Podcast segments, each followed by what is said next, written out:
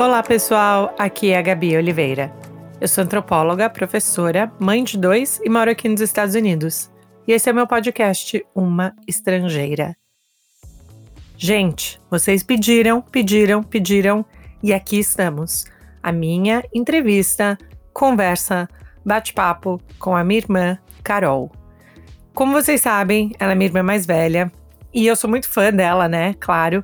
E esse foi um episódio muito, muito requisitado. Em parte porque a Carol, ela não é muito da turma de ter Instagram aberto, ela não aparece muito. Então, quando ela aparece, é exclusivo. Então, vocês vão amar meu papo com a Carol hoje. Ela é uma voz da razão. Eu adoro as tiradas, os insights, o jeito como ela pensa também é, na maternidade, sobre o mundo. Então, acho que vocês vão gostar muito. Uma informação ultra mega importante fiquem até o final do episódio, porque no final, final, final, final, tem os nossos bloopers, coisas que não entraram no episódio, mas que são engraçadas porque a gente é irmã, né? Então aqui vocês ficam com a minha irmã amada, querida, inteligente, protetora, leal, honesta, é, super talentosa, Carol. Um beijo, gente. Até semana que vem.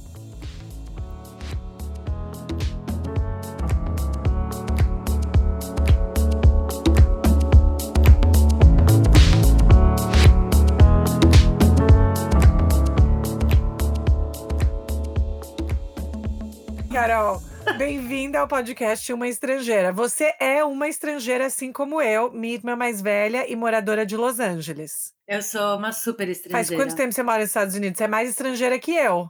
Eu vim antes de você. Eu, eu desbravei essa terra antes de você chegar. eu, eu vim pra cá em uh, 2003, eu acho que foi. Não, Sério? Tem uma coisa sobre, sobre a minha pessoa que eu não sei números na, é datas, anos. Eu não consigo lembrar de nada disso, mas eu acho que foi 2003. Deixa eu pensar, 2003, porque. Pergunta pro papai ele que sabe, ele mas sabe. eu também saberia disso. Mas você veio e aí você já mora aqui agora. Não, 18 anos, Carol, que você mora nos Estados Unidos? É, porque eu vim para cá, fiz o curso de, de cinema de um ano, voltei para o Brasil, passei, uma, passei seis meses no Brasil esperando meu uhum. mestrado, uhum. para ver se eu ia ser aprovado ou não. Aí eu fui aprovada e voltei. Eu comecei meu mestrado em 2005. Ah, é mesmo.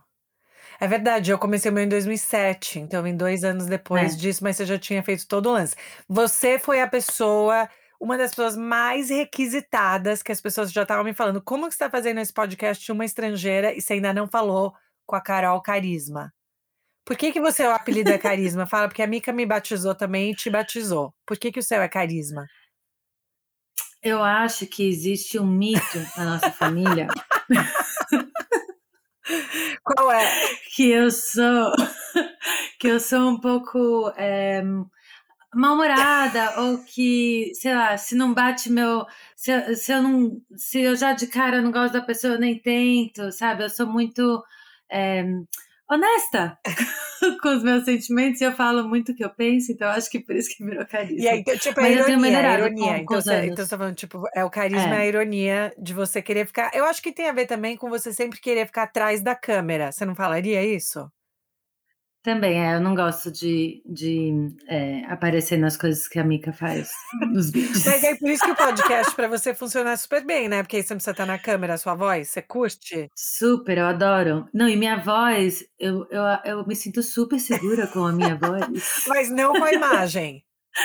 não, a imagem eu não gosto muito, porque é, eu acho que é porque eu trabalho com isso, eu sei o quanto não, não quanto leva para a imagem ficar boa, mas eu, enfim, eu acho que é, é porque eu trabalho com isso e eu e para mim tem que ter uma, enfim, é, não é muito espontâneo. Hum, então, então assim, é porque isso. você trabalha com isso e eu já quero te perguntar para você contar para todo mundo do seu trabalho, uhum. mas você se consideraria tipo perfeccionista no sentido de você ficaria analisando, ah, a luz não tá boa, isso não tá legal, o rosto assim, tipo, você ficaria pensando nisso? Essa seria a sua análise?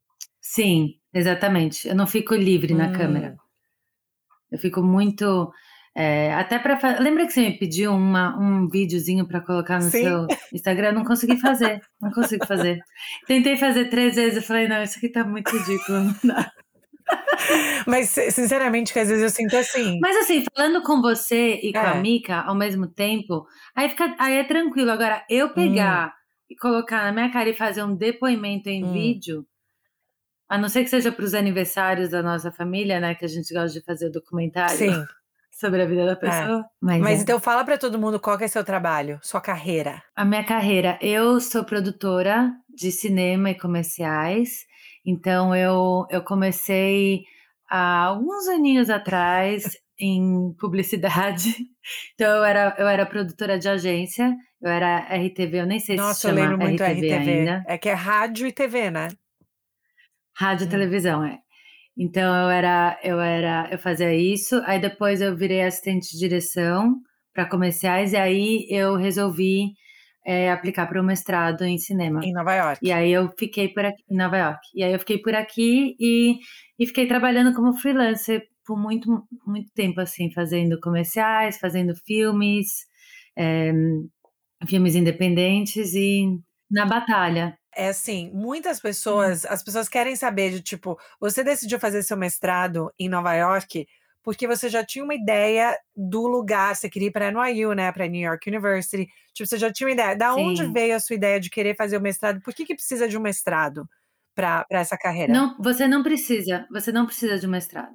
Eu acho que eu acho que a minha carreira foi hoje quando eu olho quando eu olho para trás, né, eu vejo que que tiveram vários momentos que o que faltou para mim, que é muito interessante, foi entender que uma mulher poderia ser diretora ou ser produtora. Então, por exemplo, quando eu fui fazer o meu primeiro curso de cinema, que foi de um mês que eu fui fazer, eu fui fazer com a intenção de ser uma melhor assistente de direção.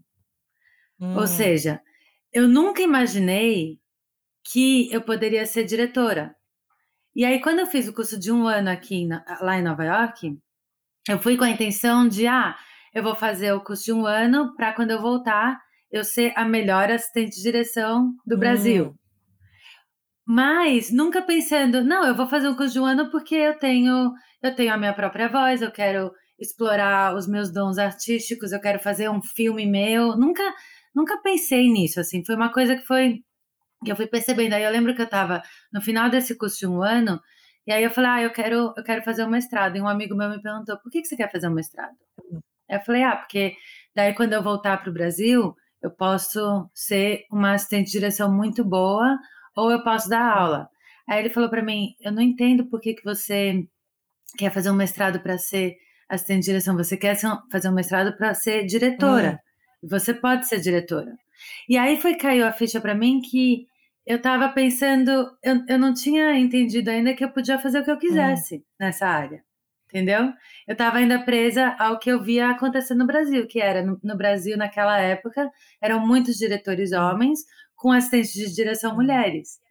E a assistente de direção, ela fazia muito a parte criativa, assim, de pesquisa, de ajudar mesmo o diretor a, a dirigir, inclusive, os atores e tudo mais. Então, é, foi muito interessante quando ele me falou isso e aí clicou uma coisa na minha cabeça que era, não, é verdade, eu posso, eu posso fazer o que eu quiser mas a falta de uma de uhum. uma de imagens, né, de referências de diretoras mulheres fez uma diferença para mim. Isso eu lembro muito quando você quando você começou a fazer seus estágios, né, na faculdade, a minha impressão era que sempre era um mundo muito masculino.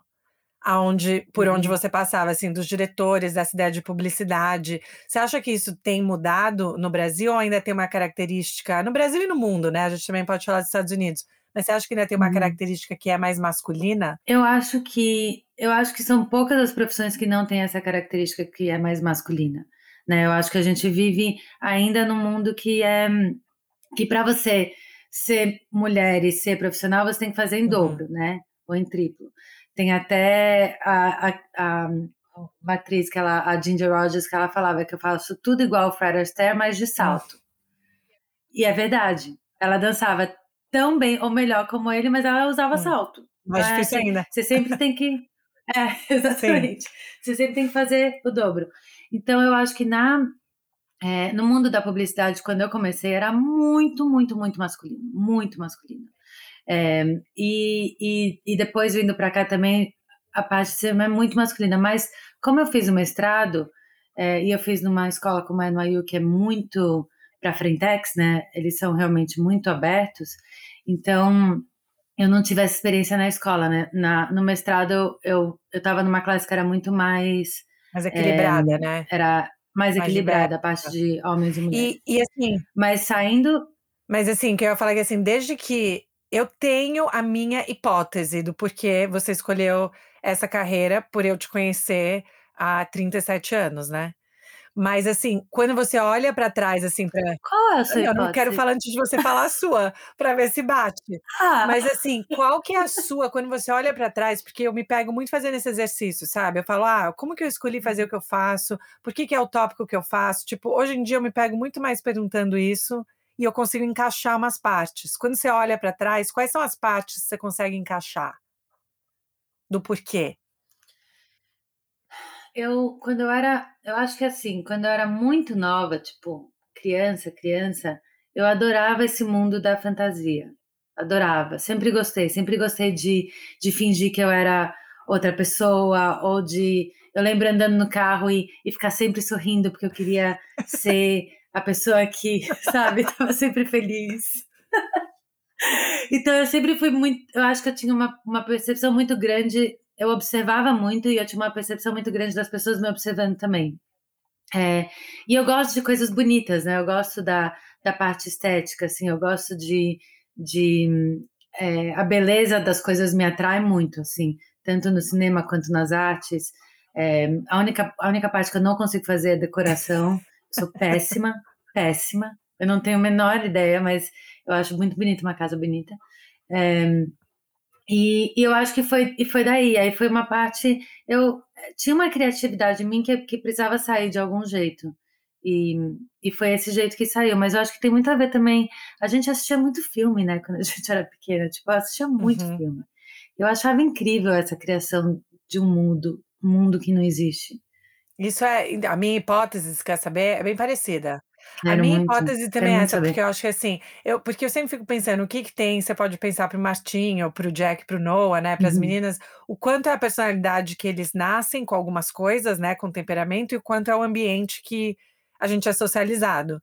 E eu acho que você, você nasceu, né, com essa coisa de, do olhar. Você sempre estava olhando para o ambiente inteiro, tipo, muito, com muita noção de quem estava entrando e saindo, né, e tinha essa noção. Uhum. E aí, uma maneira de expor isso é estar tá nessa parte de produção e direção, onde você também monta esses cenários. Eu acho que você via muito a vida como Sim. cenários. Sim, e aí, como irmã mais velha, é, é eu sentia que você via a gente assim, tipo, a gente era meio atores, atrizes no seu cenário, sabe? É verdade. Vocês eram mesmo. E o papai tinha câmeras, né? Eu fico pensando assim, ele gostava tinha. de filmar. Ele gostava, ele tinha uma Super 8 e ele editava os filminhos. É. Também, ele, ele gostava disso. E a mamãe também sempre gostou muito de, de filme, né? Ela, quando ela percebeu que eu gostava muito de filme, ela, ela sempre recomendava uns pra eu ver, que às vezes não eram necessariamente que eu deveria. tipo o quê? Você tem uma Mas lembrança sempre... de algum que você viu que você falou, não deveria estar assistindo esse filme agora? Tenho. Eu não lembro quantos anos eu tinha, mas lembra da. A gente era na Blockbuster, Sim, né?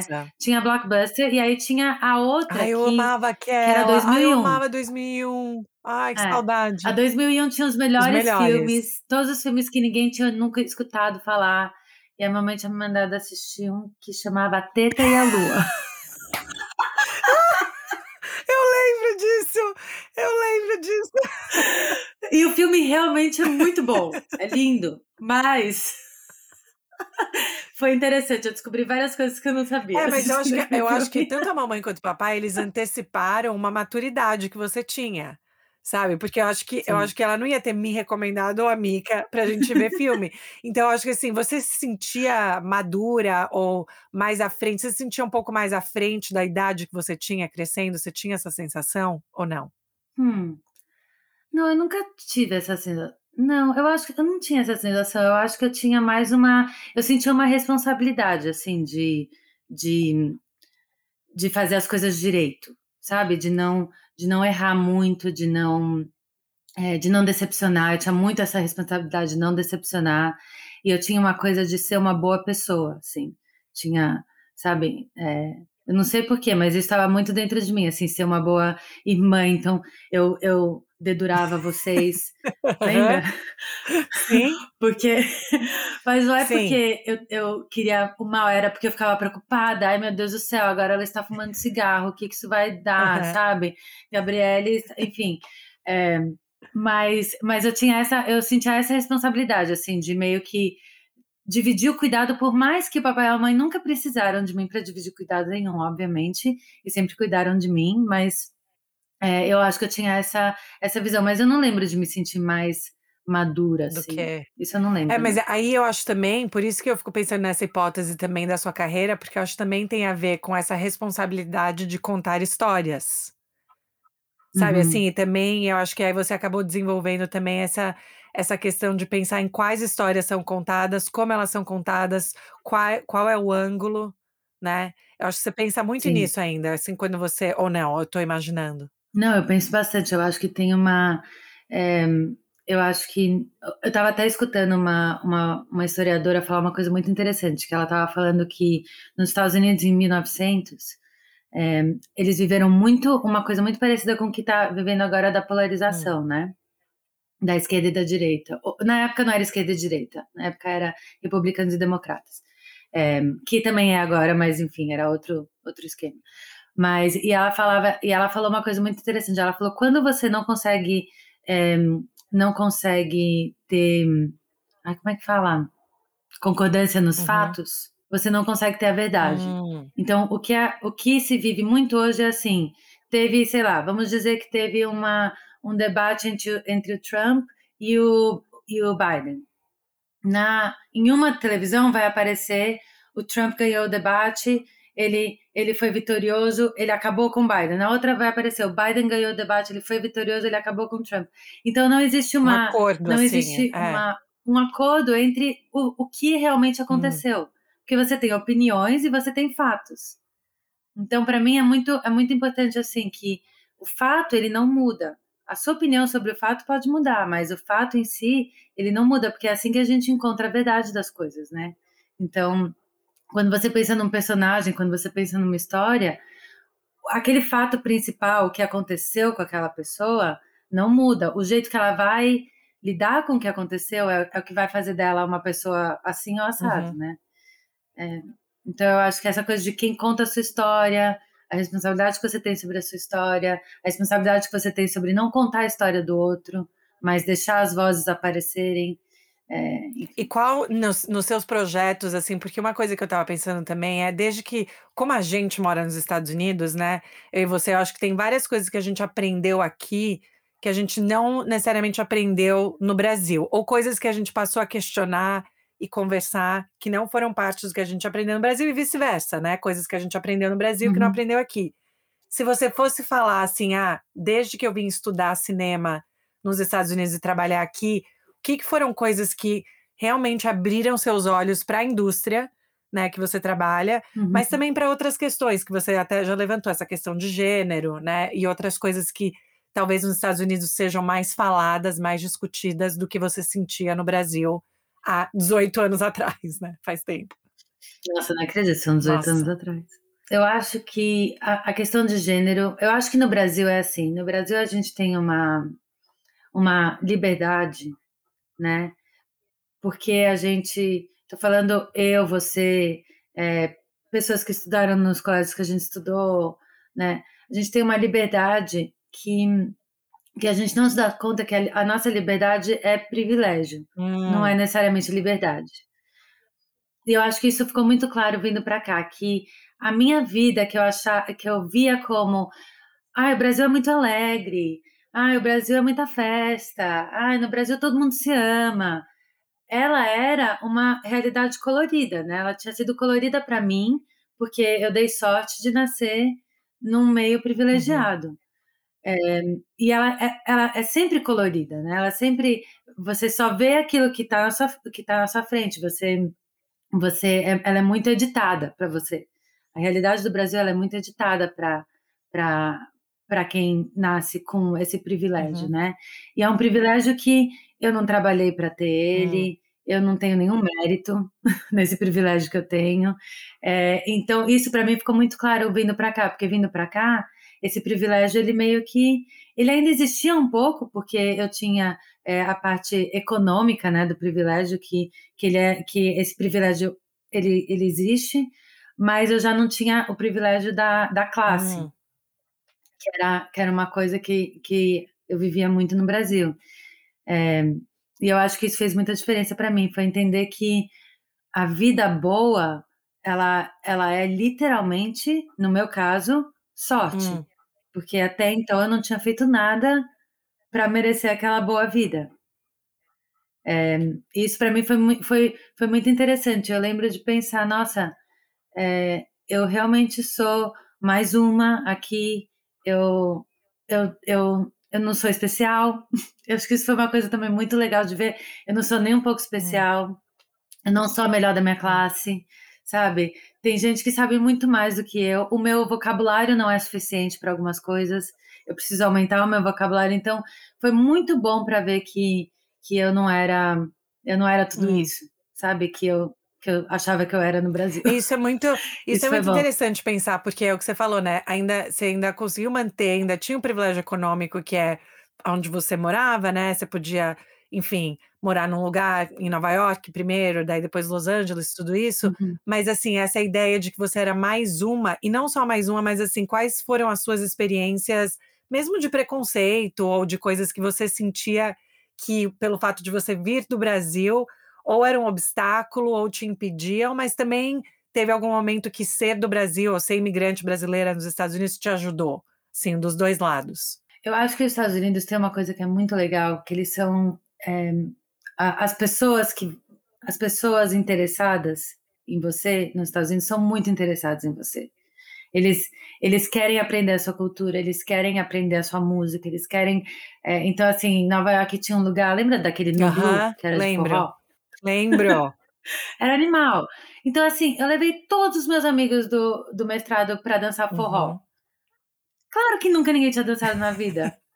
Claro que eles eram ótimos, mas, nossa, foi uma das noites mais divertidas, porque me dava um, um prazer muito grande introduzir as pessoas que estavam sendo introduzidas na minha vida para minha uhum. cultura.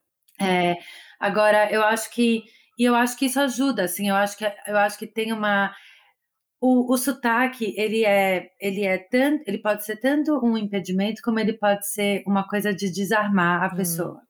Então, assim, tem muitas vezes que eu estou em reunião e eu começo a falar, e aí a pessoa me para e fala: Ah, de onde hum. você é? Aí eu falo: Ah, eu sou do Brasil. Ah, eu amo o Brasil, porque o Brasil isso.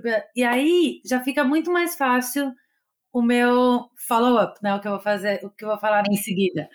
Mas eu, eu ouvi de uma pessoa que, que eu trabalhei, depois que eu fiz uma reunião grande, né, apresentei um, um projeto grande, assim, eu ouvi dessa pessoa que eu, que eu trabalhei falar: é, Nossa, seu, seu inglês foi muito bom. Isso depois de eu ter trabalhado assim aqui, sei lá, 15 anos, uhum. sabe? Você escuta ainda essas coisas. Eu escutei já também ah, é, quando a gente contratou você para um outro trabalho, é, eu não sabia se você entendia exatamente o que eu estava falando, por causa do seu sotaque. É. Eu não sabia se você entendia, eu não sabia se ia dar certo ou não, porque não sabia se você entendia inglês muito bem.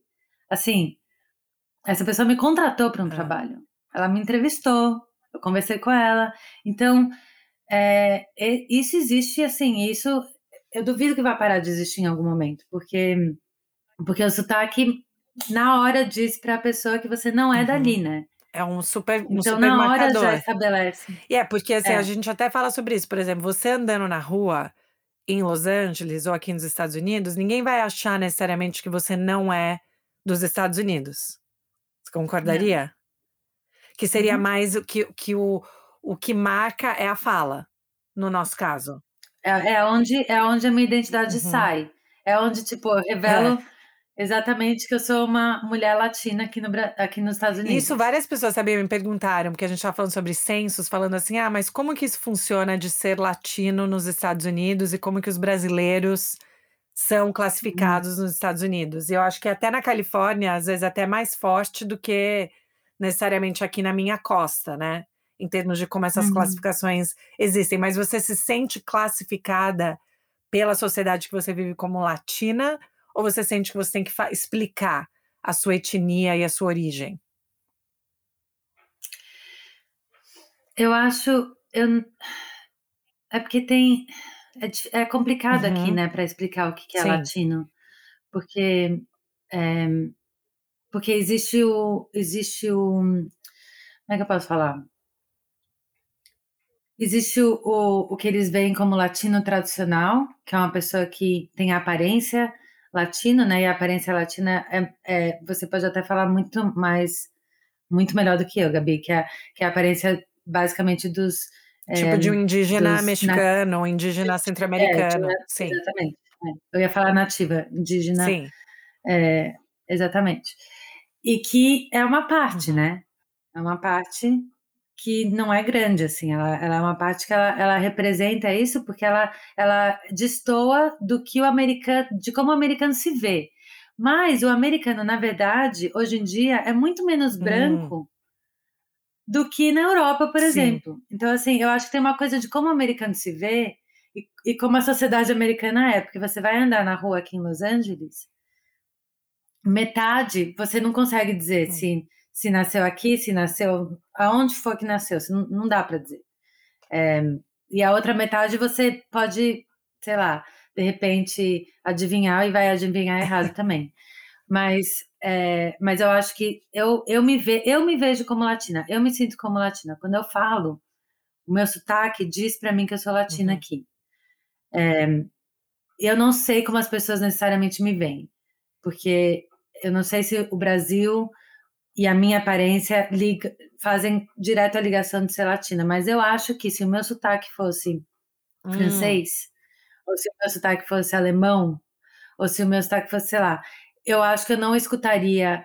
Ah, a gente não sabia se você sabia falar inglês direito. Entendi. Porque essa coisa do. Essa, esse mito desse primeiro mundismo, né? De tipo, ah, o seu sotaque vem do do norte global ou do sul global. É, isso, isso é bem interessante. E aí você também, assim, por exemplo, quando, porque eu lembro da gente conversar sobre isso quando você ia matricular, né, o Martim na escola, e aí tem que Nossa. tem que preencher, né? Tem que preencher aqueles formulários falando assim, que língua você falou com ele, como você se classifica. E aí teve uma conversa também com ele, né, para ele entender da onde Não. ele vem e as partes dele. E aí ele ficou sabendo Gente. de tudo. Não, primeiro teve uma conversa com você, né? Porque toda vez que eu tenho que clicar uma daquelas daqueles quadradinhos, eu ligo para você e falo: quem que você colocou? para você. São os censos, gente. Tem censos em, to, em tudo que você preenche aqui nos Estados Unidos, Não, tem censo. E agora o que faz mais fácil para mim é que tem etnia e uhum. tem raça. E isso para mim fica muito mais fácil, porque a etnia eu coloco como uhum, latina. Uhum. Sim. É, e a raça branca. Sim. Então, pra, aí eu começo a, a meio que ver aonde eu, aonde eu existo nos Estados Unidos. Exatamente. Qual é o seu assim, lugar, é muito... né? Nos Estados Unidos. Isso é muito é. forte. Mas aí você conversou com o Martin sobre isso.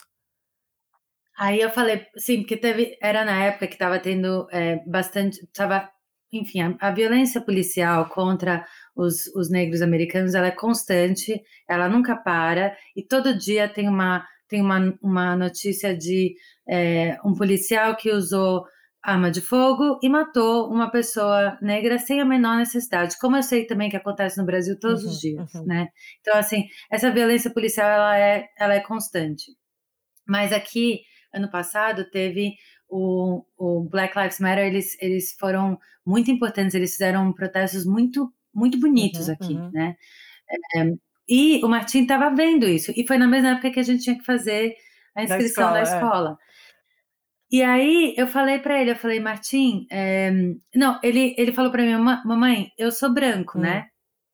Aí eu falei, não. ele, Hã? é o quê? Como assim? não, não, não.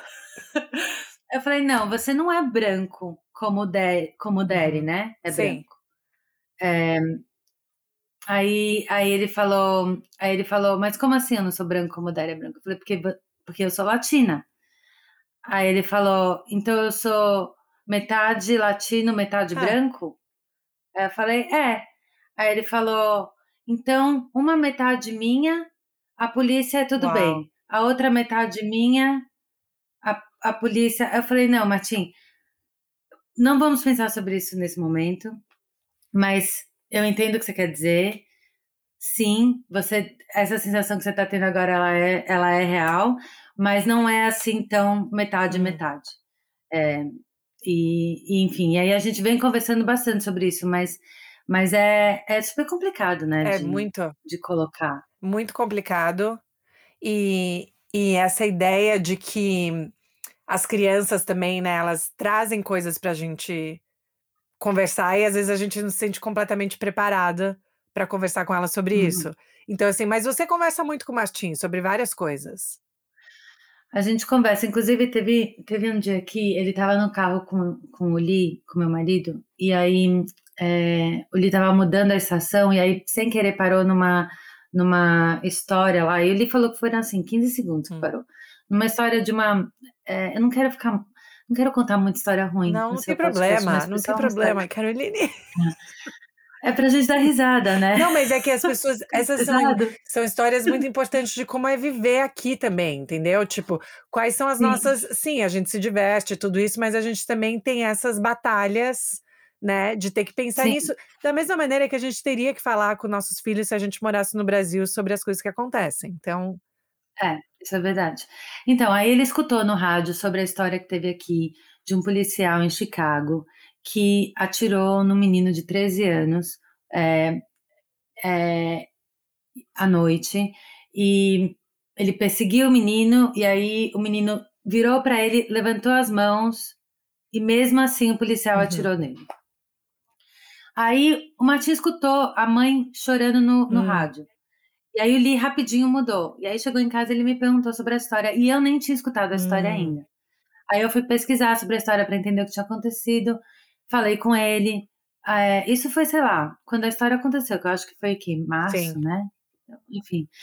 Aí, on, on, antes de ontem, a gente estava no quarto, aí ele virou para mim e falou assim: Mamãe, é, por que, que o policial matou o menino de 13 hum. anos? Hum. Tipo, a gente nunca mais tinha falado sobre isso. Então, quer aí dizer, ele ficou pensando nisso, né? Durante ficou pensando. todo esse tempo. Eu falei, Aí eu falei, Martinha, eu não sei por que, que o policial matou o menino de 13 anos, eles estão tentando entender por que, que isso aconteceu, é, mas realmente acontece uma coisa muito triste, que é, muitas vezes, os policiais, eles não agem, é, eles, eles têm, eles, o treinamento deles não, não faz com que eles consigam agir da maneira que eles têm que agir com todo hum. mundo, né? Ah, essa é uma boa resposta. Aí ele falou... Ah, ponderada e boa, podia ter sido muito, podia ter sido muito mais barra pesada. Sim. Ah, sim, é. Não, ficou entalado aqui, mas não é. saiu. Aí, aí, aí ele falou assim, mas por quê? Porque o menino era, era, é, era negro? Aí eu falei, não, o menino não era negro, o menino era latino. Hum. Aí ele falou, aí ele ficou parado assim. Aí ele falou, mas mamãe, então a mamãe dele agora tem que conseguir outro filho, né? Hum. Aí eu falei, como assim? Ele falou, ela tem que achar outro filho agora, né? Porque ela não tem mais o, o filho de, que ela tinha. Aí eu falei, Martinha, ela não vai, ela não vai achar outro filho. Ele falou, mas mamãe, ela precisa achar outro filho, senão ela vai ficar muito hum. triste. Aí eu falei, Martim, a mamãe dele vai ficar muito triste de qualquer jeito. Ela pode ter 12 uhum. filhos. Se ela perdeu um, ela sempre vai sofrer por causa daquele um que ela uhum. perdeu. Aí ele começou a chorar. Foi horrível. Aí ele chorou e falou: Mamãe, ela nunca vai parar de chorar. Aí eu falei, Titi, eu acho que uma hora ela vai parar de chorar, mas ela nunca vai, vai parar de sofrer. Porque realmente foi, foi uma coisa muito, muito, muito triste. E nenhum, nenhuma criança é, tem que passar por isso, nunca. Isso foi errado, foi muito errado. Aí, então, assim, tem.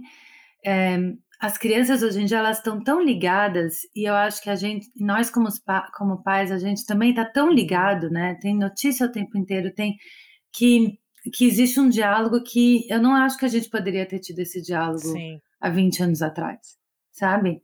É, e mesmo pelo que você falou, fico, e mesmo eu... pelo que você falou de como é o que, que é editado e colorido, né?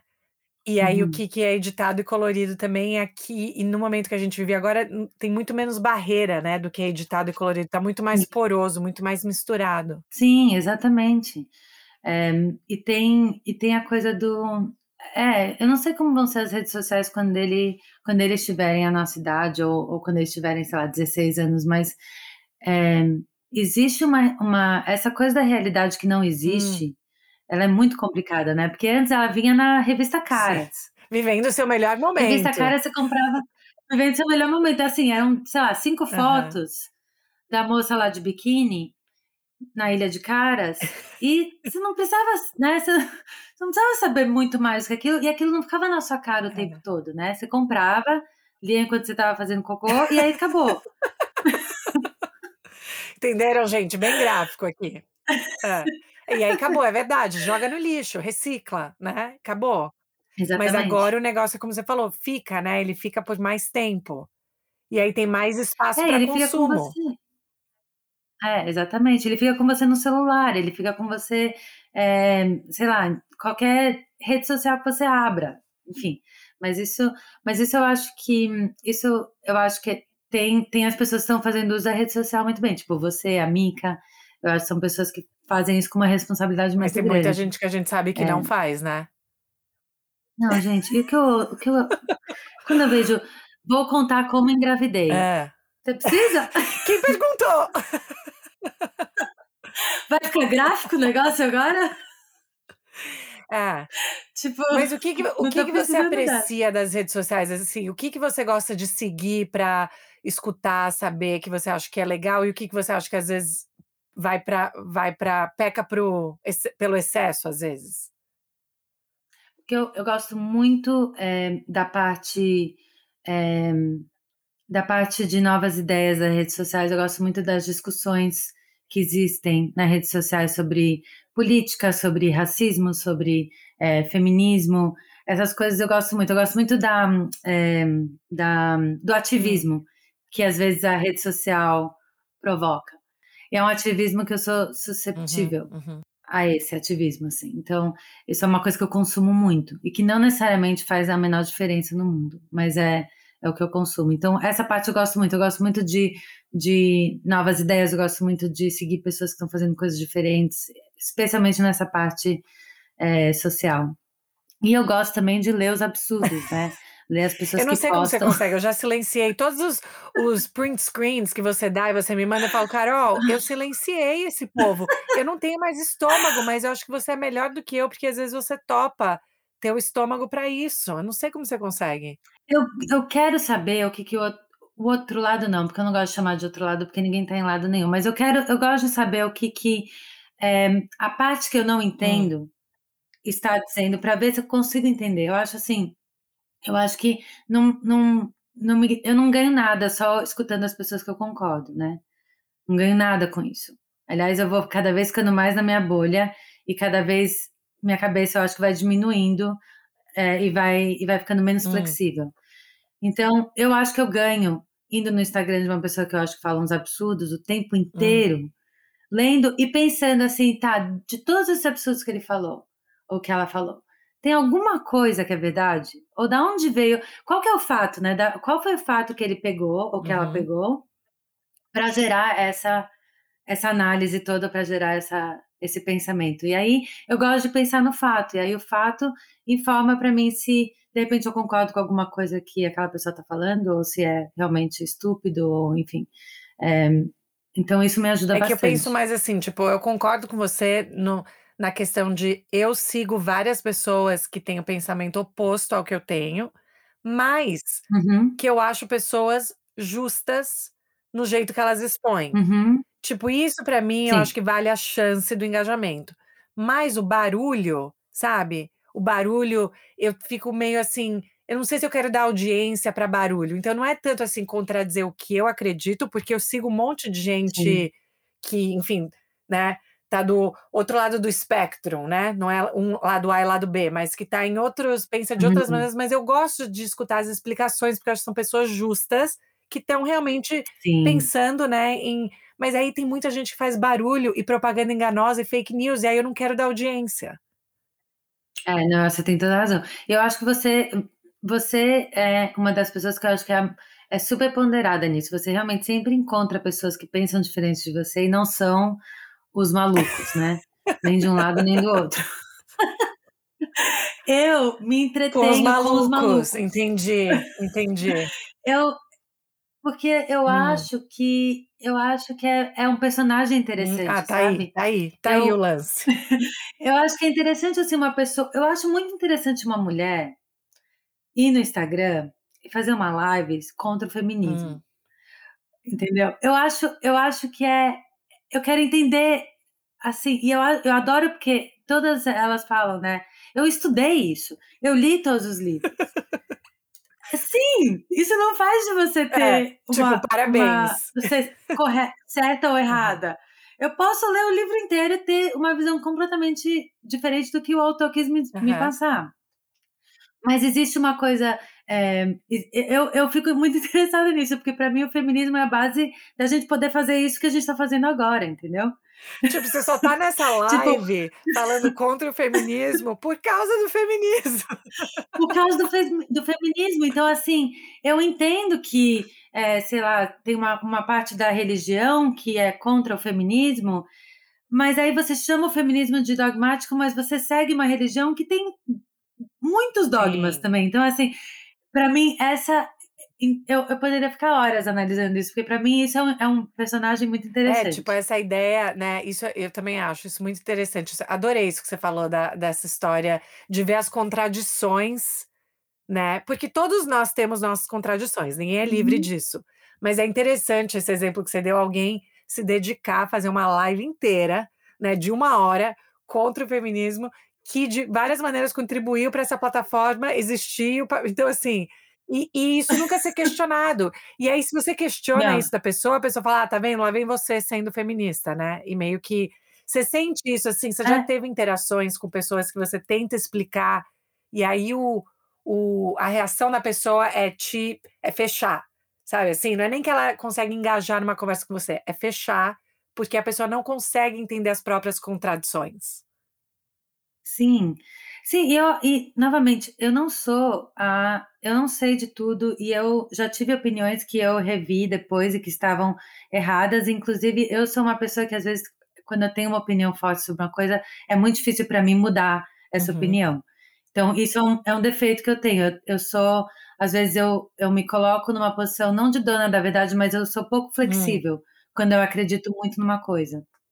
E que eu acho que é e, eu, e é, isso me ajuda. Ler, ler, as ler de quem não concorda comigo ou dos malucos me ajuda a, a, dar uma flexibilizadinha assim no meu coração. Mas, mas sim, eu acho que tem uma, tem uma coisa de não discutir que é que é como se fosse assim. Ah, eu já ouvi de uma pessoa que eu era comunista. Ah, é, direto. Ah, isso. Várias é. vezes. Eu moro nos Estados Unidos. Eu trabalho com comerciais. Eu vendo coisas. eu vendo coisas. Eu faço orçamentos. Tipo, como que eu, como que eu posso ser comunista? como? Sabe assim? É, e, e, e aí, quando eu falo esse tipo de coisa, ah, não, mas é aquela coisa do socialismo, de blá blá blá, enfim. Mas eu acho que eu acho que a, a, a parede né, que se coloca é justamente quando você toca num ponto que a pessoa não tem para hum. onde ir. Por exemplo, se eu falo para você é contra feminismo, eu falo para você, tudo bem você ser contra alguns tipos de feminismo, porque tem muitos tipos, né, de feminismo. Tudo bem, você, você pode ser contra o que você acha que é muito uhum. extremo, uhum. mas vamos concordar hum. que o fato de pessoas dizerem que mulheres e, homens, e homens têm que ter o mesmo uhum. direito não é um absurdo? E, que, Vocês podem não quer dizer que eles nível. são iguais, só quer dizer que todo mundo tem que ter a mesma condição de fazer o que você queira fazer. Não quer dizer que eles são que, que nós somos todas pessoas diferentes, né? Eu acho que as pessoas elas erram muito assim nessas definições, né, do que que é. Exatamente, exatamente. Eu acho que é, é aquela coisa, porque como você tem os uhum. extremos, né? Você olha para a definição através do extremo. Você não olha para a definição hum. através do, do meio.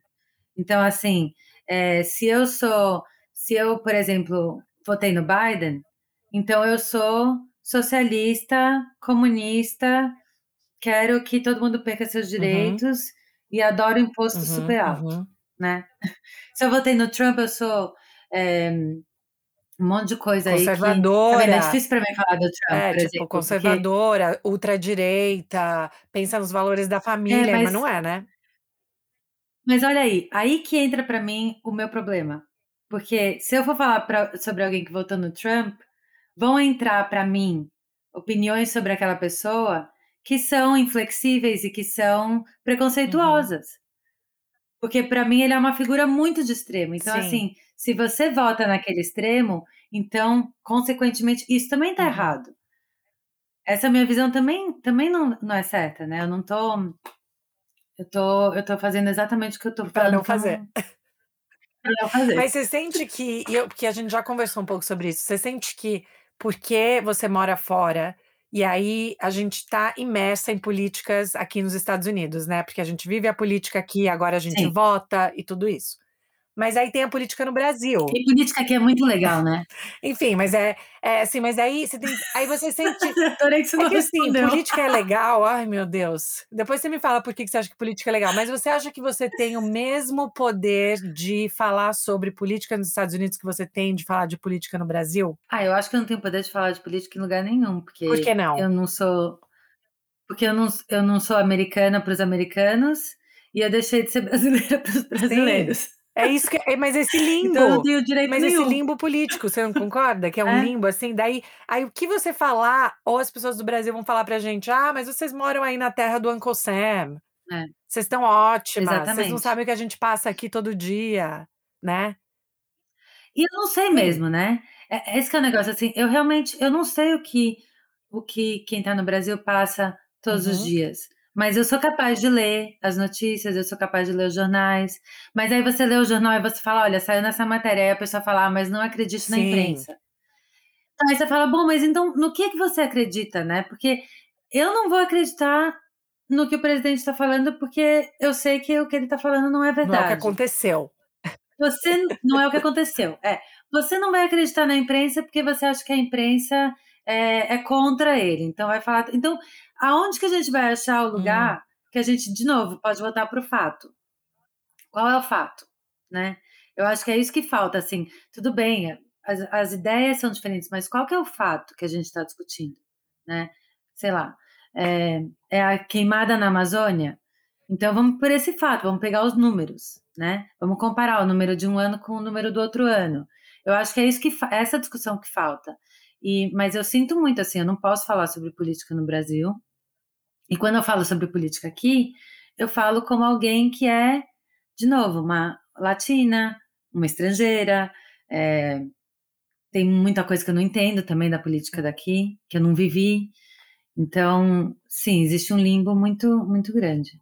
Mas ô Carol, o que que eu ia te falar também, que eu ia te perguntar, é assim, eu perguntei isso pra mamãe e pra Mica quando elas estavam aqui no podcast, e se o papai topar, porque eu Uhum. todo todo dia eu peço pra ele, né, mas ele fala: "Esse Será ano, que ele vai esse topar? ano", ele me fala: "Esse ano". Mas fala para as pessoas qual que é como que é a nossa convivência quando tá todo mundo junto, como que é a nossa mesa de jantar e de almoço e as discussões? Conta para as pessoas o cenário. Bom ah, sempre foi assim, Sim. né. Eh, sempre foi, eh, horas e horas e horas e horas e horas e horas e horas de discussões. Tem uma história quando e era assim, a gente a gente não não sentava pra comer junto durante o dia, era só no jantar, né, quando a gente morava no Sim. Brasil, ia pra escola e tudo, era no jantar. No jantar, meu pai sempre deixava a TV ligada no Jornal Jornal Nacional, William Nacional. Bonner. Eh, inclusive quando eu escuto a música do Jornal Nacional, pra mim é ele, é o meu pai. Eh, ele sempre deixava lá mais mais no baixo, e aí a gente conversava sobre o dia, e aí conversava sobre as notícias, e aí rolava cada mega pau, Choro. choro, gritos. Te teve uma vez que ele eu estava na no colegial, e eu estava numa época hippie, né, eu usava eu comprava minhas roupas Na feirinha no na na hippie, feirinha do sim. Tudo tinha eu furo. usava uma saia, tudo tinha furo, eu não acreditava em em roupas de Você usava uma marca e tudo boina, mais. você usava uma boina? Usava boina, eh, conseguia chorar na escola, tipo, eu estava no meio da aula, aí eu lia um poema que me emocionava, eu começava a chorar. tipo, essa, essa adolescente que eles tinham que lidar. E aí, o papai estava medindo a pressão dele. É, ele estava fazendo aquele exame que você tem que medir a pressão durante 24 horas. E aí a gente começou a conversar sobre a Segunda Ai, Guerra meu Deus. Mundial. E aí eu, eu comecei a falar bem, bem bestamente, né? Coisa de, De adolescente. de é. adolescente. Adolescente, eu não acredito nisso, tá, pessoal? Não acredito mais nisso. Eu estudei, eu li, eu li os livros. Mas eu comecei a falar que, na verdade, quem é, tinha sido responsável por ganhar a Segunda Guerra Mundial tinha sido só a União Soviética. Tipo, não, não. que livro você leu? Nossa, a pressão dele começou a subir. A, pre- ele, a pressão dele literalmente subiu. Porque eu comecei a falar, porque a União Soviética que ganhou, porque eles lutaram no inverno, nananana, e eles que ganharam a guerra. nananana. E o papai assim, não, não foi, não foi, não foi, você tá falando besteira, não foi a União Soviética. Gente, coitado, uma paciência. Então era, era constante. É. Mas eu lembro também, eu Era lembro, eu é lembro a isso. gente estar em Recife, não sei se você lembra isso. Foi uma das poucas vezes que eu perdi as estribeiras é, com o papai também em, em debate, porque ele, ele consegue saber se a gente está sendo, né, se a gente vai começar a chorar. E aí, se a gente começa a chorar, Consegue, a gente consegue. meio que perde a batalha, você concorda? tipo, tem que ficar forte, tem que ficar ali no clima dele e tal. E aí eu lembro que foi quando os Estados Unidos invadiram o Iraque, e aí pegaram Saddam Hussein e mataram, né? Enfim, o Saddam Hussein foi morto e tal, não sei o quê. E eu lembro de eu ficar falando que eu achava que o povo do Iraque que tinha que tomar a decisão se eles queriam matar o Saddam Hussein. Aham. E o papai, assim, você não sabe quem é o Saddam Hussein, não sei o quê. Tipo, e a gente, assim, batendo boca. E eu também, com meus 16 anos, sabe, assim, querendo. Mas eu acho que isso faz parte de desenvolver o pensamento crítico. Sim, e é- eu acho que o que o papai e a mamãe fizeram com a gente, que talvez eles nem, eles nem tinham noção que eles estavam Porque eles fazendo eram isso, tão ou, ou novos. talvez tenha sido. É, ou talvez tenha sido proposital, é assim. Primeiro eles escolheram colocar a gente numa escola que era muito diferente do jeito que eles Uhum. pensavam. E eu achei, eu acho essa, essa- eu acho essa decisão que eles tomaram muito, foi mais a mamãe, Sim. né? Porque o papai já falou que foi ela que decidia Educação. tudo Sim, de é. escola e tudo mais. Mas eu achei tão interessante ela, é, eles explorarem isso, sabe? Porque, pô, você coloca seu- suas filhas pré-adolescentes ou adolescentes numa escola que tem um pensamento diferente do seu, você vai levar para casa discussões desse jeito. E não é um dia que você vai levar, são todos os Todos dias, os né? anos. É constante. Então eu achei, eu acho muito legal isso. E eu acho que eles tinham uma coisa que era, eles nunca deixaram de escutar a nossa opinião. Eles nunca desmereceram, eles nunca falaram, você é muito nova, você não entende Uhum. nada disso. Eu nunca ouvi o papai e a mamãe falando isso Uhum. pra gente. A gente discutia, eles falavam que a gente não estava certa, enfim, as discussões eram eram é, fortes e tudo mais, mas nunca a gente foi diminuída ou a nossa ou a, no- ou a nossa fala ou a nossa voz foi desmerecida por conta da nossa idade. Isso é verdade. Isso é. É. eu acho que eu acho que isso deu força pra gente ter muitas opiniões, né, na vida.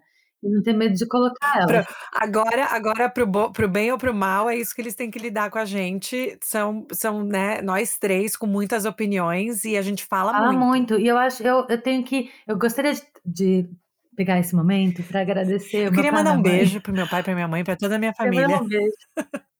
Não, mas realmente eu acho que isso que eles fizeram foi incrível. Assim, eu acho que todos os pais podiam manter isso na cabeça, que não desmereça seus filhos quando eles estão colocando, desde pequenininho, assim. O Martim, quando ele fala opinião para mim, eu tento com todo o meu coração falar para ele assim, de igual, não de igual para igual, mas assim, Encontrá-lo onde ele mostrar tá. Encontrá-lo.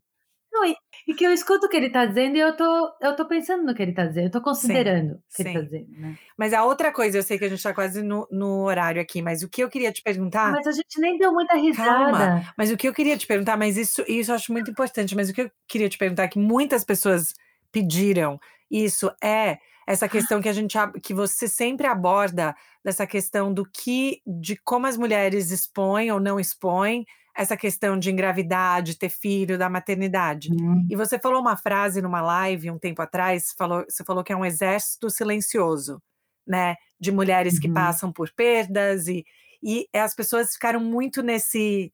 guardaram muito isso com elas. Então, fala pra gente um pouco mais sobre o que, que você, quando você pensa nesse exército silencioso e qual que é a sua, sua história, né, com, com esse tipo de exposição da vida e dessa coisa da maternidade de ser mulher, né, que fica tudo junto, emaranhado. Sim. Eu acho que, eu acho, ah, como que eu posso introduzir? Eu acho que assim, tem muitas coisas relacionadas à, à fertilidade, Uhum. né? Que assim, você é uma, é uma, é um assunto que ele carrega não só a sua vontade de ter filho, mas a sua, a sua visão de como, de quem você é como mulher, a sua, o seu papel na sociedade, né? Porque tem uma amiga minha que fala uma coisa muito engraçada. Ela fala assim, quando a mulher tá grávida, ela vira um, uma, um papel de bala. É como se a gente fosse só o embrulho da Hum. bala, né? O que importa, na verdade, é o que está dentro, que é, que é a criança. E, a, e aí a mulher é vista assim por todo mundo, pelo médico, pelo marido, pela família. Então, assim, ninguém está muito perguntando como você Hum. tá. As pessoas estão perguntando como Como tá você tá cuidando do bebê, como aquela. você, tem a ver com o Como você bebê, tá. é. É, sempre com o bebê, nunca, nunca com você. Então, eu acho que tem essa parte que a gente carrega aqui, que é uma coisa muito forte. É, quando eu comecei a tentar engravidar, a primeira gravidez que eu tive, que foi uma, uma gravidez tubária, ela foi resolvida muito rápido. Mas eu lembro que quando eu fui na, na médica, eu tinha 31 anos, quando eu, acho que quando isso aconteceu. Quando eu fui na médica, eu lembro dela falar para mim, que é uma médica que obviamente eu nunca mais voltei, eu lembro dela falar para mim assim, tá vendo? É por isso que tem que engravidar mais Hum. nova. Porque essas coisas acontecem. Por isso que você tem que engravidar com 20, 22 anos. Aí eu pensei, posso falar Pode? palavrão aqui? Eu falei, eu pensei, puta que pariu. Não só Literalmente, nós puta que mulheres, não só nós mulheres temos que, é, assim, não, não só a gente tem que gerar uma vida, como a gente tem um tempo para fazer isso, né? E a gente tem que e, e tem a- e, e aí vira um, vira um problema. Você vira você vira um problema para as pessoas em volta de você se você é uma grávida com mais idade. Eu tô falando de 30 anos, né? Tô falando de Uhum. 31. E aí você tem que escutar essas porcarias. Que tipo, você deveria ter tentado mais cedo. Não, eu não deveria ter tentado mais cedo, porque se eu tivesse tido um filho com 20 anos, eu não teria feito nem assim um terço das coisas que eu fiz e eu amo a minha Uhum. vida. Então, na verdade, o que, que tem que acontecer? Tem que acontecer que tem que ter mais pesquisa, tem que ter mais tratamento para que as mulheres possam decidir quando elas querem Uhum. engravidar, ter a liberdade de não, de, de não engravidar quando elas não querem e não ter esse medo de que se elas seguirem a vida delas e fizerem tudo o que elas quiserem, quando elas chegarem aos 38 anos e quiserem engravidar, elas não vão Hum. conseguir. Então, sei lá, isso é a primeira coisa que eu gostaria de, de colocar. Então, assim, para todas vocês que são mais novas e que estão pensando, será que eu engravido agora? Será que vai ser. A minha, a- infelizmente, eu diria para você, é óbvio que é mais fácil você engravidar mais cedo, mas você vai ser uma mãe melhor porque você engravidou mais cedo, Uhum. né? Você vai ser, você vai, sua vida vai ser melhor porque você engravidou mais cedo? Não dá para saber. É. Então, essa é a primeira coisa. Eu acho que, assim, as mulheres ficam escutando isso o tempo inteiro, né? É, e aí, e aí quando você, a minha primeira gravidez então não deu certo. Eu fiquei muito mal. Foi na época que você estava grávida e a, e a gente ficou grávida ao mesmo tempo e a sua foi para frente e a Uhum. minha não foi. Que assim, isso entre irmãs é péssimo de Sim. acontecer. Porque, assim, eu estava muito feliz por você, mas eu estava muito Claro. triste por mim. E eu tinha uma dúvida se eu ia conseguir engravidar ou não, né? Porque depois que isso acontece, você não sabe se, é, se, se, se você pode ou não. E tem outra coisa também: ninguém fala sobre perder uma Uhum. gravidez, né?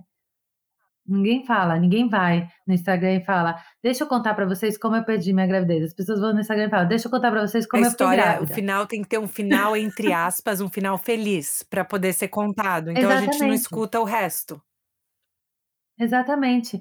E aí, é, e também eu estava vendo outra coisa, eu postei no Instagram outro dia que na Nova Zelândia foi aprovado a licença à, à não maternidade, né? A licença ao Tipo é, se pós-perda, você né? tiver sofrido, é, se você tiver sofrido um aborto, que você tem o direito de ficar em casa, você tem o direito de, enfim, levar um tempo para o seu corpo e para sua mente se curarem. E aí uma amiga minha me mandou que no Brasil também existe essa lei. Hum, No Brasil, se isso acontece, se você perde uma gravidez, você também tem esse hum, não direito. sabia. Eu também não sabia. E eu duvido que as pessoas Hum. saibam disso. Então, assim, são eu acho que são essas políticas que também vão ajudando a normalizar Hum. essa perda, né. Então, assim, porque você você perde a sua gravidez, aí você tem que trabalhar no dia seguinte e ninguém pode ficar sabendo. Eu fiz isso Sim. comigo mesma. Você estava aqui quando lembro. eu estava eu estava passando por uma perda e eu estava Trabalhando, filmando, normal. É. Isso não é isso não é certo, a gente não pode fazer isso com o nosso corpo. A gente não é embrulho de bala, sabe, a gente é é a bala. Talvez a gente seja uma bala com um pouquinho de recheio, mas a gente é a bala. Sim. Então então eu acho que tem que você se você tá passando por uma perda, se você perdeu uma gravidez que você queria muito, eh, se é a sua primeira ou se é a sua quinta, não faz diferença. É uma perda, é um sonho que você teve que não vai Uhum. acontecer, é um plano que você fez que não vai Uhum. acontecer. É uma pessoa que você imaginou que ia chegar pra você que não Hum. vai chegar. E isso é luto, né, você tem que viver esse luto, você tem que entender que é uma é uma morte.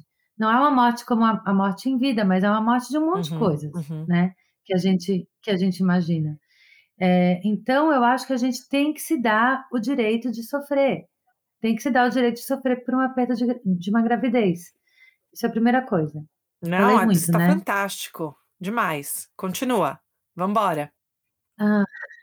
Fantástico, juro. E quando e quando eu falo do exército, eh, silencioso, é que quando eu comecei a falar que eu tinha perdido e tal, aí você começa a escutar: "Ah, eu também, ah, isso Hum. também aconteceu comigo, ah, isso aconteceu com uma amiga minha, nã-nã-nã", mas é tudo, né, porque Tipo nós como cochicho, mulheres, né, nós não cochicho. é É. cochicho, é. A gente não quer a gente não quer ser a infértil, Hum. né, a gente quer ser a fértil. Inclusive lembra, a gente foi numa dermatologista que falou pra mim que uma das coisas que que atraem o homem é a fertilidade. Sim. Isso eu tinha acabado de fazer um tratamento de de fertilização. Então, assim, não, não, o que atrai o homem não é a fertilidade, o que atrai o homem é a sua inteligência, o que atrai o homem é você ser uma pessoa legal, o que atrai o homem são muitas outras coisas, não é a sua Hum. fertilidade. É, até porque eles nem estão sabendo do que de nada dessas coisas. Mas é interessante porque isso Mas vira parte do discurso, né, do que é a fertilidade, que é um jeito que aí tem a ver com você parecer mais nova, né, e é e Parecer e mais nova, suas bochechas têm que estar pra cima, porque isso é sinal de fertilidade, Exatamente. o seu olho não pode estar caído, porque E isso é aí sinal de isso gera toda uma fertilidade. reação, né, a isso que é o é o excesso de de colocar coisa no rosto, de plástica, de tudo isso, porque a gente também responde, a gente também reage a isso. E gente, eu não sou não tô acima disso, eu adoro meu botox na minha testa quando eu posso, hein, pelo Assim, amor. também tô também tô com botox e vou fazer um laser hoje Fantástico, não é também. nada contra isso, mas essa Mas eu não questão tô fazendo isso porque eu quero que olhem pra mim tem e achem que eu vou é, ter 5 filhos. exatamente, exatamente. Não, mas eu acho eu acho que eu acho que a gente passa é muito sofrido, eu acho que tentar engravidar e não conseguir é muito sofrido, é uma é um sofrimento que quem não passa por isso realmente não sabe como é. É sofrido também quando as pessoas têm opiniões, então, eh, então eu acho que a a coisa da da de de fazer o o processo de de fertilização e tudo mais, eu já falei isso várias vezes, eu sou eu acho que é uma prova de força que eu eu não conheço nenhuma outra, eh, coisa que você tem que passar fisicamente que que que faz isso com o nosso corpo. Eh, o hormônio deixa você completamente maluca, eh, dá muita tristeza, dá muita ansiedade, dá muito medo, eh, você tem muito pouco Hum. apoio, porque o apoio o apoio público ele não existe muito, né, porque ninguém fala Uhum. sobre isso. Eh, e, enfim, eu adoraria que as pessoas falassem mais sobre sobre as perdas e como elas lidaram com as perdas, porque eu acho que isso ajuda tanto, sabe. Eh, se você acabou de perder um uma uma gravidez que você queria ou se você acabou de descobrir que você não pode engravidar, eh, primeiro de tudo, sinta-se muito Uhum. abraçada. Segundo, eu já passei por isso. E terceiro, eh, encontre alguma pessoa que você possa conversar sobre isso, sabe, que você possa dividir, porque não é uma não é uma coisa que você consegue fazer só com o seu marido ou com a sua parceira, enfim, ou com a sua mulher, não é uma coisa que você que não é uma discussão tão fácil Uhum. assim. Você acha que tem muita diferença desse tipo de discussão entre o Brasil e os Estados Unidos ou você acha que no geral tem pouca discussão em todos os lugares? Eu acho que tem pouca discussão em todos os lugares. Eu acho que aqui tem uma coisa mais. É, às vezes tem mais, tem mais lugares, né? Eu acho aqui que você pode encontrar é, pessoas falando sobre o assunto. Mas eu acho que ainda é muito, é, é muito complicado. É complicado para mim dizer, ah, eu não posso engravidar uhum, naturalmente. Uhum. Tipo, isso, é, isso é, é como se eu, se eu se eu estivesse falando que eu não posso fazer uma coisa que é hum. básica, assim, eu não posso, eu não consigo, é, enfim, eu não consigo abrir meu olho, entendeu? Uhum. Eu não consigo cheirar cheiro das coisas, eu não consigo engravidar naturalmente. É, é bem, é bem pesado. Eu acho que não tem, não tem políticas de apoio suficientes, nem aqui, nem no Brasil. E eu acho que não tem discussões suficientes. Eu acho que os médicos também podiam ajudar hum. mais sabe? Sim. Não, não, só muito, explica né? para as pessoas, então, por que, por que que você falou agora que você não consegue engravidar naturalmente? Porque eu não consigo engravidar naturalmente, porque eu tive. Eu engravidei naturalmente do Martim, é, e depois a gente tentou engravidar de novo, e eu tive mais duas gravidez tubárias, né, que são, são as ectópicas, e aí em cada uma a minha trompa rompeu, então eu tive uma hemorragia interna em cada uma. Então eu não tenho as trompas, ou seja, não dá para engravidar sem, sem astrônomo. E isso é, eu estava falando até com, com outras, outras amigas aqui também, a gente estava até falando que, mesmo para quem já tem filho e não quer mais ter filho, até, né, falar assim, acabei, não vou mais ter filho, até isso é difícil falar, porque parece que você não está fazendo exatamente o que você falou, você não está fazendo a sua função básica. Só que isso a gente foi é. socializada, né, para para entender que essa é a nossa função básica, que não são outras coisas. Então, quebrar esse paradigma, como você falou, é muito complicado. É, exatamente. Eu acho que eu acho que não. Primeiro de tudo, você não tem uma função uhum. básica, né? Você é um ser humano.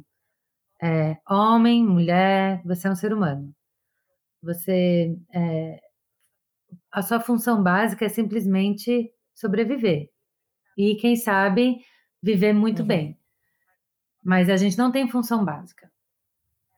É, e eu acho que as mulheres, elas, como você falou, elas são criadas com funções uhum, básicas. Uhum. Então, a gente tem que estar tá bonita, uhum. isso é uma função básica, né? A gente tem que estar tá sempre ok. É, o nosso corpo tem que ser bom de se olhar, uhum. isso é outra função básica. Então, a gente não pode ocupar muito espaço no Sim. mundo, né? A gente não pode ser, é, ter muito é, muito. Como é que fala? Nosso diâmetro não pode ser hum. muito grande. Porque senão a gente está ocupando muito espaço, chamando muita atenção. Uhum. É, a gente tem que, que ser. A gente tem que ser maternal. Ou seja, tem mulheres que não são maternais, tem mulheres que não querem ter filhos, elas, elas simplesmente não sentem essa vontade. Que bom para elas, que elas sabem que elas não sentem essa vontade, porque chega de mãe ruim uhum. no mundo. Sim. tipo, Sério, se você, se você não quer ser mãe, não, não seja, seja, mãe. É, se liberte. Vai ser, a sua vida vai ser muito boa sem ser mãe também. Mas, mas eu acho que é, mas é aí que entra a questão do feminismo, uhum. sabe? Eu acho que o feminismo ele é, ele é muito distorcido nessa coisa, porque assim, não é que as feministas estão falando, uhum. as feministas, entre aspas, Sim. né? Estão falando que você não pode ter uma família. É.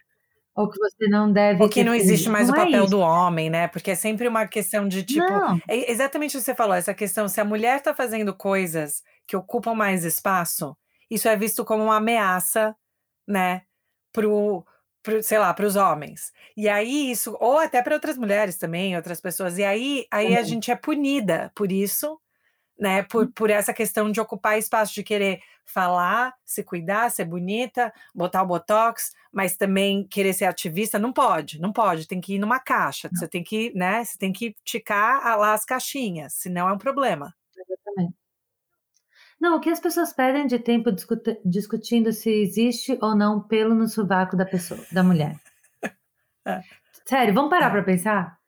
Então tá, então você tá vendo uma foto de e uma você mulher vai dar um zoom. com o braço levantado e tem pelo no sovaco dela. E isso é o que faz você ficar revoltada com o feminismo. Entendeu? É. Tipo, você falando dessa forma parece bem, bem mesquinho. tipo, não, não é, é, A questão, o pelo do sovaco não pode ser o que faz você ficar revoltada com o feminismo. Tem não que ser pode. outra coisa. Desculpa, Arranja outra pode. coisa. Arruma outra coisa. Arruma outra mas coisa. as pessoas vão falar, é, é o que simboliza. E simboliza É, o quê? Que eu quero ter pelo no exatamente, grande sovaco? coisa. E qual o problema de eu ter pe e se eu não quiser nunca mais depilar na minha É. vida? Isso vai me fazer menos mulher? Total. Realmente a gente vai vamos parar pra É. pensar. Você nunca mais se depila no na sua vida. Isso realmente afeta quem você é por Não. dentro e a mulher que Não. você é? Não pode ser. Né? Não pode ser. Não pode estar tão redu reduzido Não, mas assim, eu gostei de você falando Mas assim, que pelo que menos eu acho que é uma mensagem, né, porque senão fica muita coisa perdida, muita mensagem perdida, muito barulho. É, eu acho que da da próxima vez que a gente estiver fala falando sobre, eh, direitos das mulheres ou ou seus direitos, né, se você se identifica como mulher ou não, para pra pensar o que que por que que determinadas coisas agridem tanto você, Uhum. né. Então, por que que por que que, eh, o vou voltar para o pelo no sovaco. Por que que o pelo no sovaco agride Uhum. você? É porque você não acha bonito? Então raspe o Uhum. seu ou depile Uhum. o seu. Que mais que tem? Qual é o outro significado? Porque o fato é, o corpo é dela, ela faz o que ela quiser com aquele corpo e ela decidiu não depilar, então aquilo não não tem nada a Não ver te com a sua vida. pertence. É. É. E eu acho que é a mesma coisa com com a questão de de ter outro filho ou não ter filhos. O que que isso vai mudar você saber se a sua amiga, eh, quer ter mais filhos ou não, né? A sua visão de como ela é como mulher vai Hum. mudar pra você, então vamos parar e vamos pensar por que que ela Hum. vai mudar.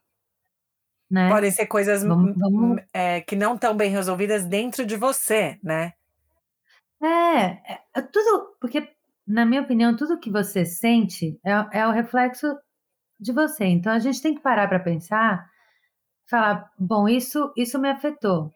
Por que exatamente que Uhum. me afetou?". Então pra mim, por exemplo, eu sempre pensei que eu ia ter 15 Hum. filhos. Eu amo criança, eu amo casa cheia com barulho. Aqui eu sempre tô chamando os amigos do Martim pra virem pra cá, porque eu gosto muito. Essa não é a minha realidade, né. Eu não vou poder ter 5 filhos.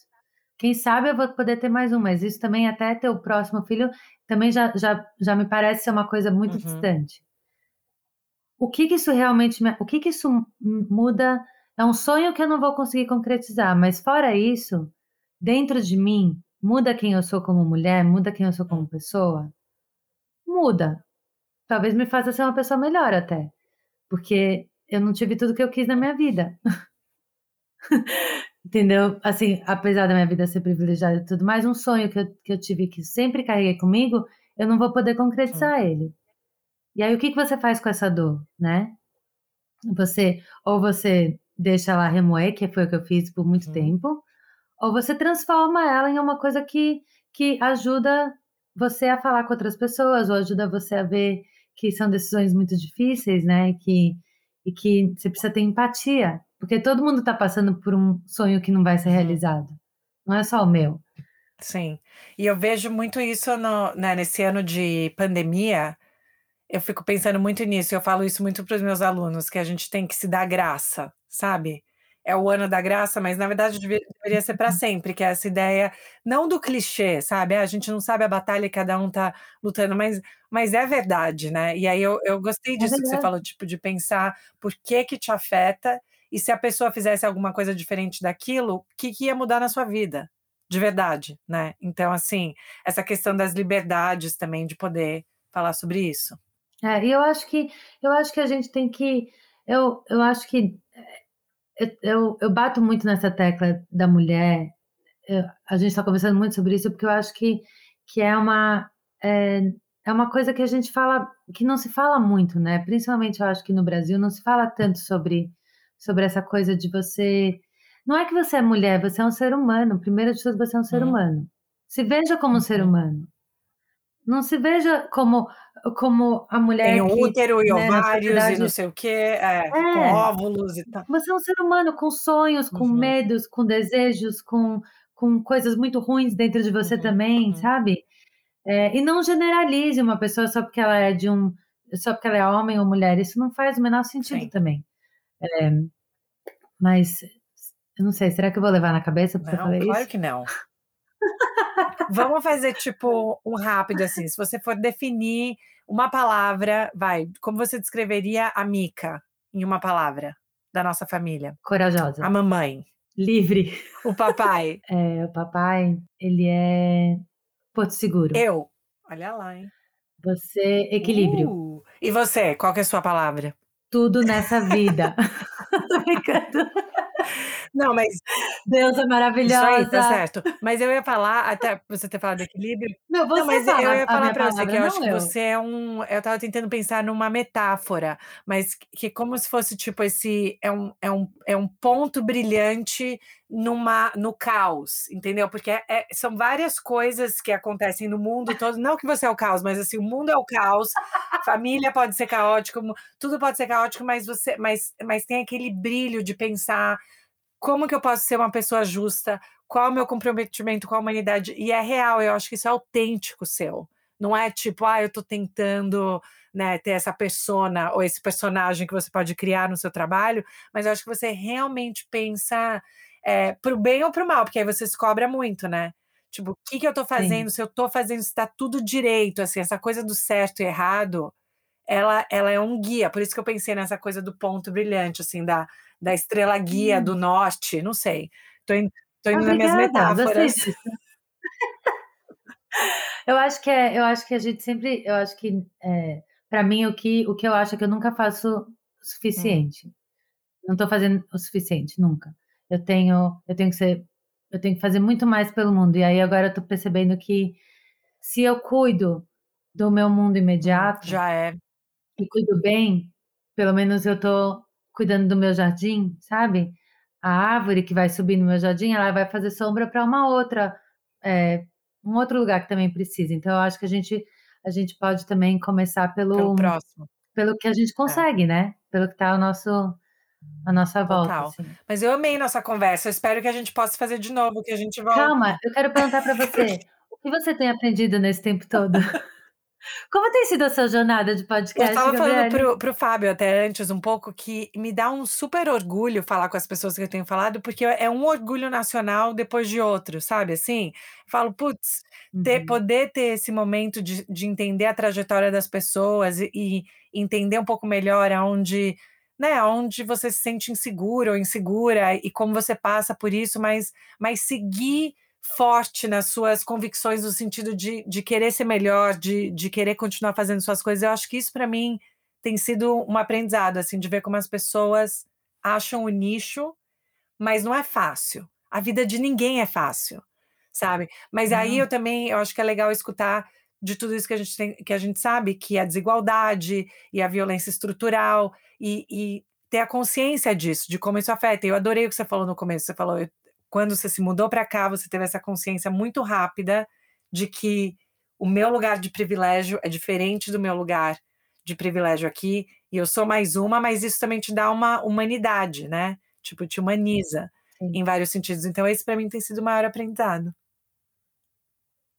Mas eu amei. Você bom. vai voltar aqui? Você quer ser frequente? Você quer voltar sempre? Eu vou ter um quadro Ah, no a gente pode até pensar.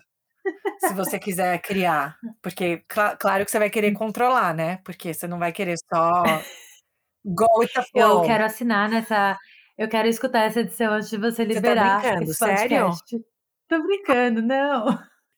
Não, mas eu gostaria de dar mais risada. Deixa eu fazer o. o- como, é que, como é que faz o. o- ah, aquele. aquele question...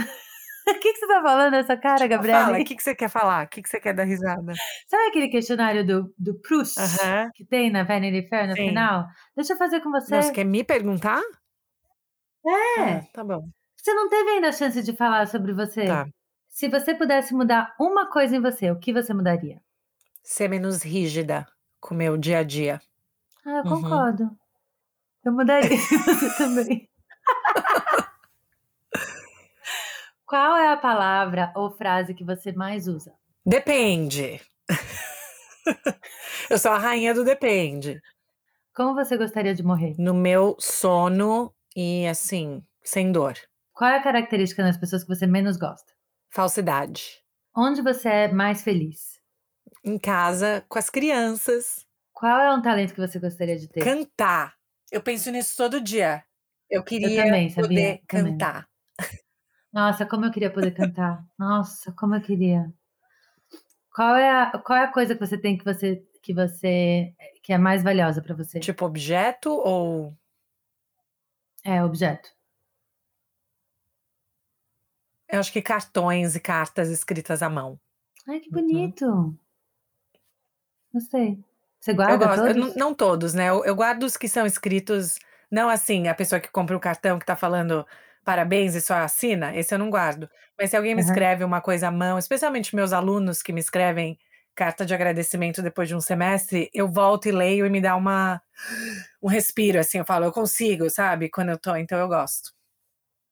Ai, que legal. Aonde você gostaria de morar? Eu adoro onde eu moro, mas se eu pudesse morar num lugar que seja mais calor, eu gostaria. Hum. Tipo Califórnia. O que você mais valoriza nos seus amigos? Honestidade, mais é, senso de humor. Tem que ter senso de humor, senão, senão não vai ser muito amigo. É, e qual que é a qual que é o seu palavrão preferido? Puta que pariu. Só pra voltar. Deve ter um monte de coisa. Acabou. Deve ter um monte de coisa errada, né? Com falar esse palavrão. Esse palavrão nem deve ser uma coisa boa de é, falar. É, não, esse... Deve ser ruim. Mas é. eu acho que, tipo, em inglês, pra mim, tudo. Se eu preciso falar palavrão em inglês, eu falo fucking, fucking, fucking, fucking. Fucking, é, fucking. Mas é. é. Então é. Oh, é. shit! Então tá. Mas enfim, shit. pode. E o Martin que agora fala, damn it! Não, mas eu tava vendo um, um TikTok, né, com o Jack, que ele ama ver comigo. E aí eu tava passando, uhum. né, e aí teve um cara jogando Jenga, sabe, Jenga, que puxa? Daí o cara tirou uma peça mega assim no Jenga e o negócio não caiu. E aí eu acho que um amigo gritou, fuck you, man! Daí o Jack, mamãe, o que, que é? Fuck you, fuck you. E eu começou a dar risada, e eu botava. E aí o Alex ficava assim pra mim: não reage, não reage, tipo, continuar não é nada. Porque eu, eu juro, ele falando, tipo, uma criança de seis anos falando palavrão, você chora de rir, não? Chora de Porque rir, eles não, não sabem onde colocar, então eu achei muito engraçado. Não. E o Matinho agora que tenta colocar a palavra necessarily? Mamãe, eu necessarily vou lá, né? Aí eu amo Martim, o serzinho iluminado esse. Esse você vai ter que aguentar. Imagina ele, imagina ele adolescente. Ah, senão não tô preparada. Mas de verdade, eu amei nossa conversa. Espero que você tenha adorado também. Por favor, volte. E você, você tem muito a contribuir, você contribui muito toda vez que você fala nas lives e tudo, as pessoas querem saber mais sobre como você pensa sobre as coisas. Então, isso é. Eu adorei que você topou. Obrigada, obrigada por ter me convidado. Eu achei que você tinha me convidado só para ser legal. para não ficar com ciúme. Ok, agora acho que deu, Fábio.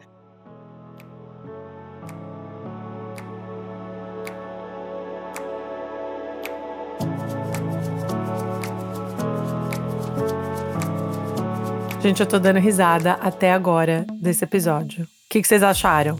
Gostaram? Espero que sim porque eu e a Carol a gente pode conversar assim por horas. Eu acho que a gente até gravou mais tempo, né, do que tá aí. Mas espero que vocês tenham gostado. Como o Fábio, né, que produz, edita, faz tudo aqui pro podcast, falou, ele chorou, ele riu, né, se emocionou e eu acho que esse foi o espírito da nossa conversa. Então, compartilhem lá o que vocês acharam, coloquem mais perguntas para Carol e vamos botar pressão para Carol vir pro, pro time de falar com as pessoas, né? De ter um, um Instagram público. Vamos botar pressão nela. Mas adorei a minha conversa com a minha irmã. Eu me sinto super é, honrada e privilegiada de ter de tê-la como irmã mais velha, né? E como irmã, e ela seria minha amiga, independente dela ser minha irmã. Essa é a melhor parte. Então, tenha uma ótima semana, gente. Como sempre, vão lá no nosso Instagram, uma estrangeira podcast, ou mandem um e-mail pra gente, uma estrangeira. Um beijo, gente. Boa semana.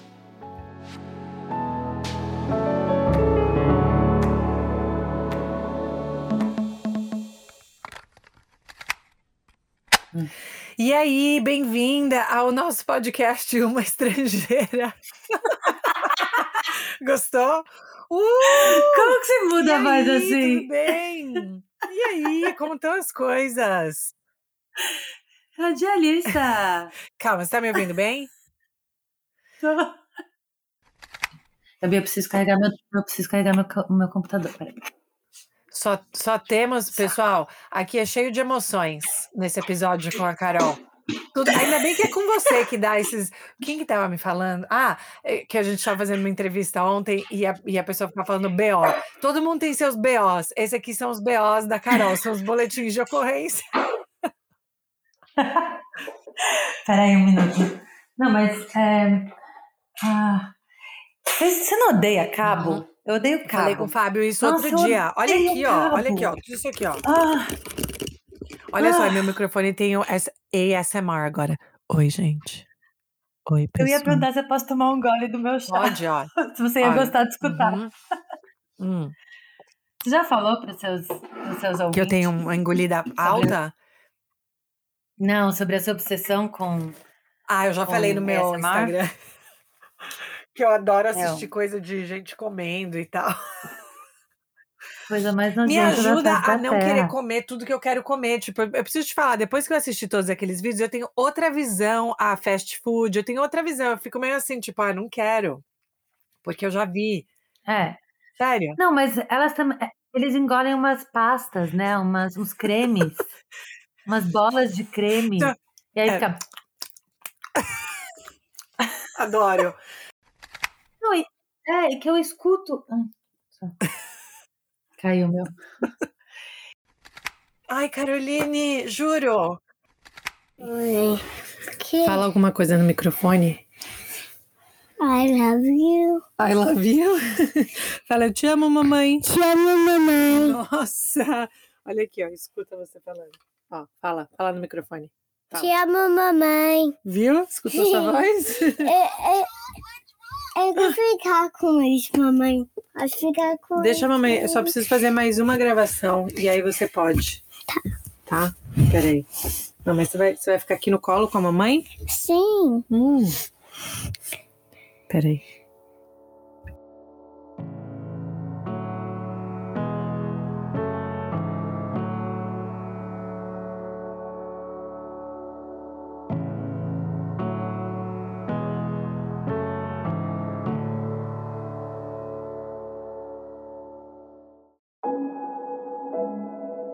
Esse podcast foi editado por Fábio Guerra.